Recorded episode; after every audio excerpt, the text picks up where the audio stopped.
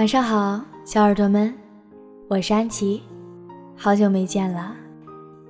今天要跟你们分享的文章是：七零二一了，你还站在原地发什么呆？文章来自饶一彤。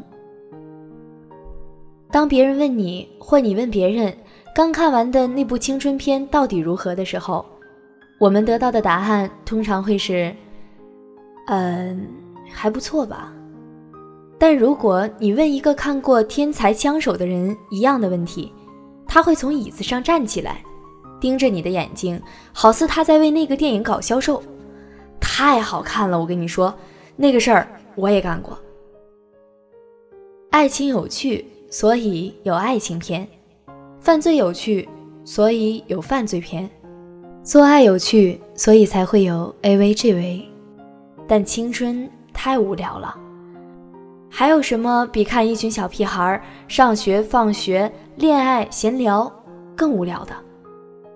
所以有趣的是，这群小孩没那么乖。《天才枪手》是一部泰国电影，改编自2014年轰动一时的亚洲考场作弊案，讲述了天才学霸利用高智商考场作弊谋取暴利的故事。如果你追求的是一个被电影折磨到紧张到坐立难安，甚至想接个电话逃避，满身大汗却不知道剧情如何发展的体验，那么看《天才枪手》绝对是不二之选。这部泰国电影碾压了太多的枪战犯罪片，就算你能云淡风轻地说出“我知道，我看过一千次了”，主角不会被子弹打中的。你也绝对拿不准，那个高中生作弊会不会被抓？电影里讲述的犯罪十分有趣，观众看犯罪片都是一个心理：警察会抓到他吗？犯人会逃之夭夭，把法律视为粪土践踏吗？如同爱情电影总有一个女方家长作为障碍一样，犯罪片也难免有一些惯例，比如罪犯内心的纠结。干一大票之前，某些罪犯宣布我不干了，结尾罪犯的自我救赎等等。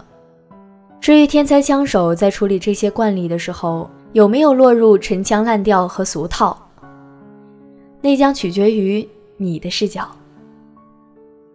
电影出色的地方很多，先说选角，选角一直是一件难事，太漂亮说是整容脸，太丑说是不上心。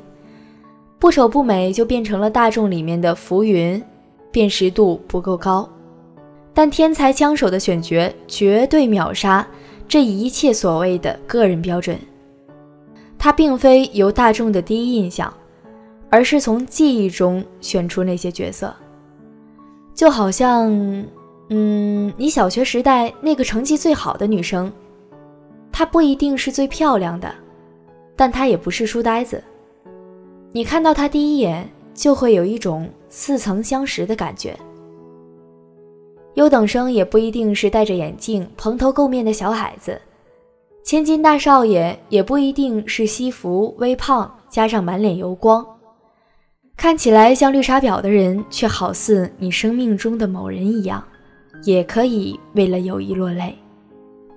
对，比起相貌，这些人物在抉择上真实到让你怀疑。这不是一部电影。本片对于作弊的刻画也是可圈可点。不管你当过学霸还是学渣，哪怕你已经远离雪场多年，那种刻印在体内的恐惧感还是会让你再次汗流浃背。这种刺激感绝对不输给任何好莱坞中换装执行任务的间谍大片。而对于罪犯的压迫，可能会让你一度认为。犯罪的一方才是被夺走太多东西的被害者。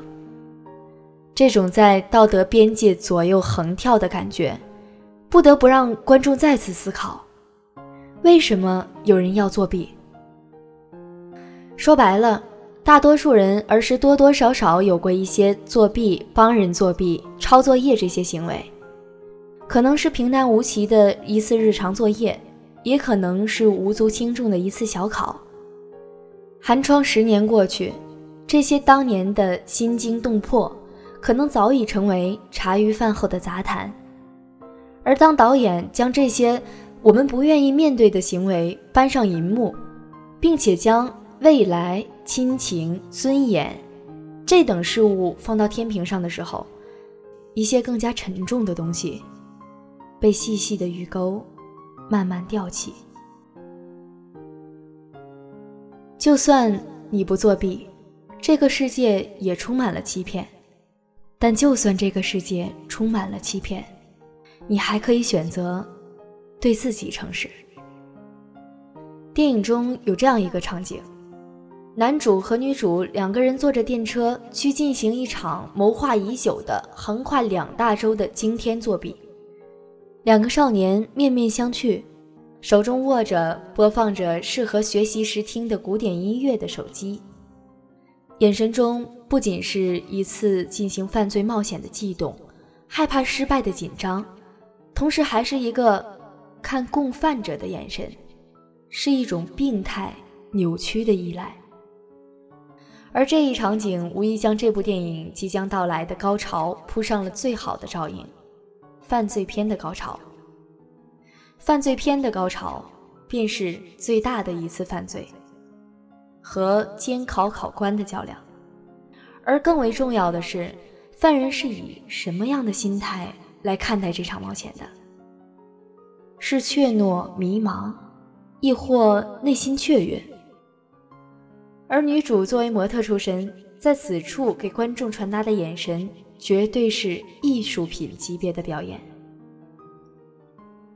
年少若有若无的爱情，就这样心服口服的输给了轰轰烈烈的命运。在我看来。这才是电影真正的高潮所在。如果你看完这个电影觉得有一丝不爽，那也没办法。有些人抱怨电影没有给你一个答案，正如《天才枪手》中男女主角的结局，对作弊的态度，那些作弊者的下场。不知道什么时候，人们忘了电影并不是生活的答案，而是一种富有诗意的直率。电影只负责将那些生活中人们避而不谈的部分摆到你面前，并且用自己的方式跟你说：“生活就是这样，就如我所写的故事。”